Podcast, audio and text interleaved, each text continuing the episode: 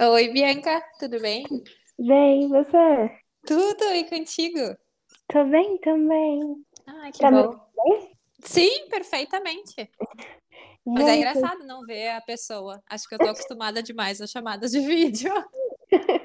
ah, é, você faz atendimento online, né? Aham, meus atendimentos são sempre online, então é estranho. Confesso que eu tô ressabiada. Então, Vitória, se apresente um pouquinho pra gente. Então, oi, né? Eu sou a psicóloga Vitória.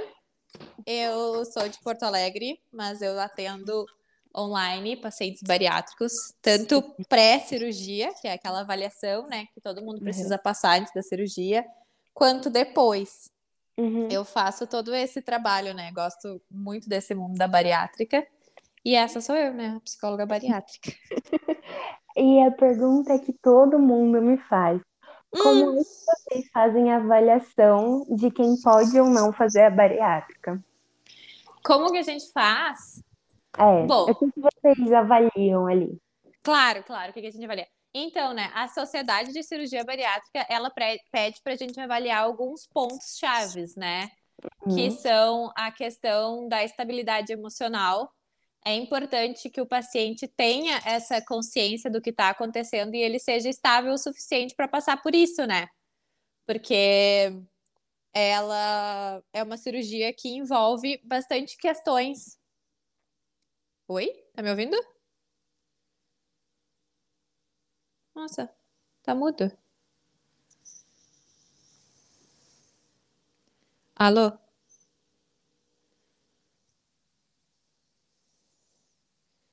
Vitória? Ah, voltamos.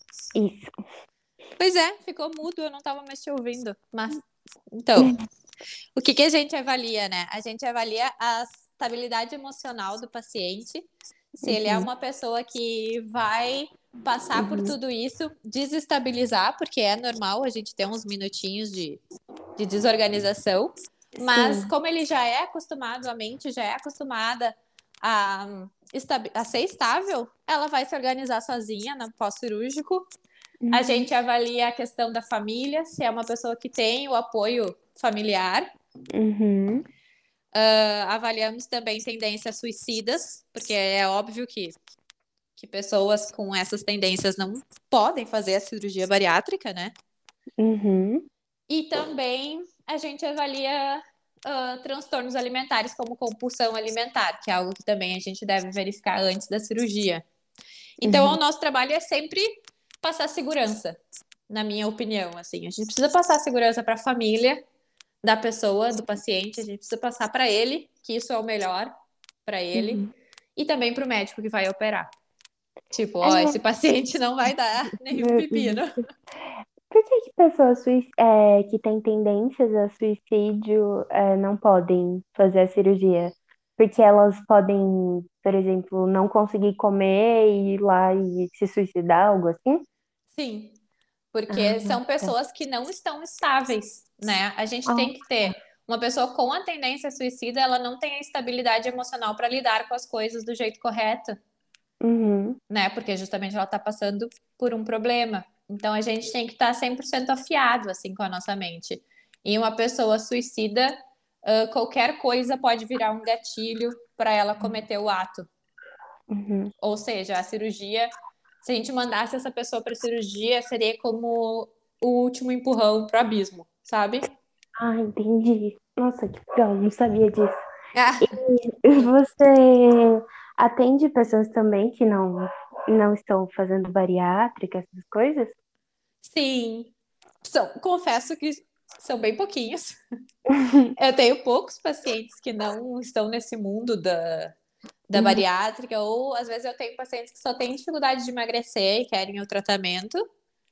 Ah, mas eu também atendo pacientes que não, não têm vínculo com a cirurgia bariátrica, não tem nada a ver, assim, mas são raros. Eu É. gosto mesmo é desse mundo, assim, então eu tô. Não vou, claro que se aparecer, a gente sempre acolhe, né? Sim. Mas como eu tô tão dentro desse mundo, é difícil aparecer realmente. Mas tem, tem um que outro. Como que você apareceu a bariátrica, assim, na sua vida? Pois Atender é. pacientes bariátricos. Até ah, no curso que eu tô de marketing para Instagram, Uhum. falaram isso, né? Uma das aulas era, era sobre isso, de tipo assim, ah, tu tem que se identificar, tem que ter uma história. Eu realmente não tenho uma história tocante com a cirurgia bariátrica. Quando eu saí da faculdade, eu, eu sempre gostei de avaliação psicológica, que é isso que a gente faz antes da cirurgia, né? sim. Essa avaliação, que é uma coisa com começo e meio e fim, bem determinados, assim. Uhum. Ah, e os, os de testes. Então, eu sempre gostei. E aí, quando eu saí da faculdade, eu achei que meu caminho era o RH, porque o RH usa bastante, né, testes psicológicos. Isso.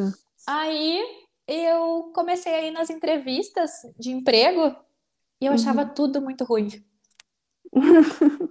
Eu achava péssimo. Sério? Tipo, ah, a vaga era pra, tipo, servir café, ah, atender telefone. Todas as vagas eram isso, sabe? Pra trabalhar no recursos humanos. É, e aí eu assim, tá, mas eu me formei em psicologia, eu quero trabalhar com testes. Adoro café, amo passar café. Mas assim, eu me formei em psicologia, sabe? Eu não me formei em passar café. E aí você resolveu empreender. E aí, é, daí, daí eu, eu voltei, eu voltava sempre muito magoada pra casa, tipo, poxa, nos venderam uma coisa dentro da graduação que não bate com a realidade, porque nenhuma vaga me oferece ser psicóloga, sabe? Sim. Aí eu, tá, quer saber, desisto, né? Aí eu comecei a fazer cursos de avaliação psicológica, porque eu gostava disso. Sim. Então, eu, tipo, ah, vamos ver o que mais eu posso fazer dentro da avaliação que não seja RH. Daí, um dos primeiros cursos foi o de cirurgia bariátrica. Na verdade, era ah, para cirurgias, não era específico da bariátrica. Sim. Mas um dia era só sobre bariátrica. Guria, Hum. quando aquela aula acabou, aquele dia acabou, eu fiquei, meu Deus, parece que virou uma chavezinha, sabe? Eu amo isso. Tipo, eu amei isso. Que legal! Ah, meu pai teve câncer no estômago, né? Ele faleceu disso. Então, ele fez uma bariátrica, entre muitas aspas, né? Claro, ele retirou 80% do estômago. Então, eu acho que aquela aula me lembrou ele, me lembrou todas as conversas com o médico gastro que a gente teve na época, né? Ah, então no final você tem história É, completa. é, não é como a bariátrica, mas assim, essa, esse mundo gastro, assim, eu tinha. E eu fiz, eu, nossa, que demais isso! Tipo, abriu assim. Aí depois eu saí da aula e eu, quer saber? Vamos fazer isso. Aí eu comecei a mandar mensagem. Mandei Instagram. mensagem pro médico que operou meu pai, Uhum. né? Fui lá, bati de porta em porta e me apresentava como, ah, eu sou psicóloga de bariátrica. Mesmo não sendo. E é assim eu cheguei. E aí ele, o médico do meu pai foi o primeiro que abriu a porta pra mim, dizendo, não, vou te dar uma chance e tal, não sei o quê. Ah, hoje você atende em alguma clínica que faz cirurgia bariátrica ou você só atende particular mesmo?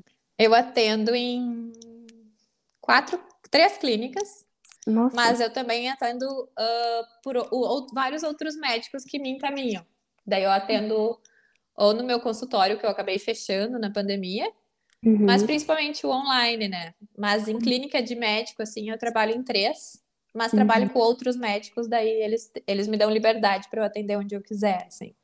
Mas com esse médico, que foi o primeiro, e outros, assim, aqui em Porto Alegre, em Canoas também. Que legal. Mas E- atendo online, né? Que é o que é o que há. Tendo no momento, né? É, é o melhor.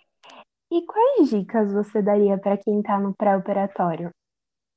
Hum, eu acho que o, o mais importante no pré-operatório é a gente ter a maturidade de se enxergar, Uhum. de, de saber reconhecer que alguma coisa está acontecendo, que alguma coisa não tá legal, e ser maduro o suficiente para para ir atrás.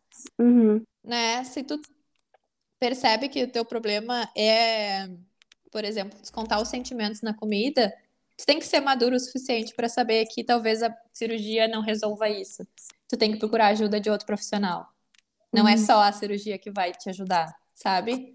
Uhum. E principalmente medir as expectativas com a realidade. Sim, isso é muito Eu- importante. Eu acho que isso é muito importante. Teve uma, uma paciente que eu atendi que eu até não, não dei o apto para ela. Uhum. Uh, os não aptos, eu acho que são os que mais marcam, né? Que o apto é, é bem mais seguido. Uh, e ela queria fazer a cirurgia bariátrica para o marido parar de trair ela. Era Hã? somente por isso que ela queria fazer a cirurgia. Você tá me zoando? Não, tô- te, te juro por Deus. E, Uhum. então, tipo assim, a gente tem que medir as expectativas. E, Uhum. e ela não queria fazer a bariátrica por, por, para emagrecer, pela saúde, por todos os benefícios que a bariátrica dá. E é uma cirurgia incrível, que traz uma qualidade de vida maravilhosa para as pessoas. Ela Sim. queria só pro marido deixar de trair ela. Ah, porque se eu for magra, ele, ele vai parar de me trair. Não, Nossa, querida, não vai, porque ele é um idiota. não é sabe? Então, assim, a gente tem que ver que a cirurgia, ela é uma cirurgia, mas medir as, né? Ah, dosar, né, as expectativas. Isso. E depois tem o pós-operatório, né? Que é todo um cuidado. Não é simplesmente você vai fazer a cirurgia e vai acordar magra e seu marido vai parar de te trair. Sim, sim, até porque, né? Provavelmente ele trai porque ele não é uma boa pessoa e não tem outras coisas, né?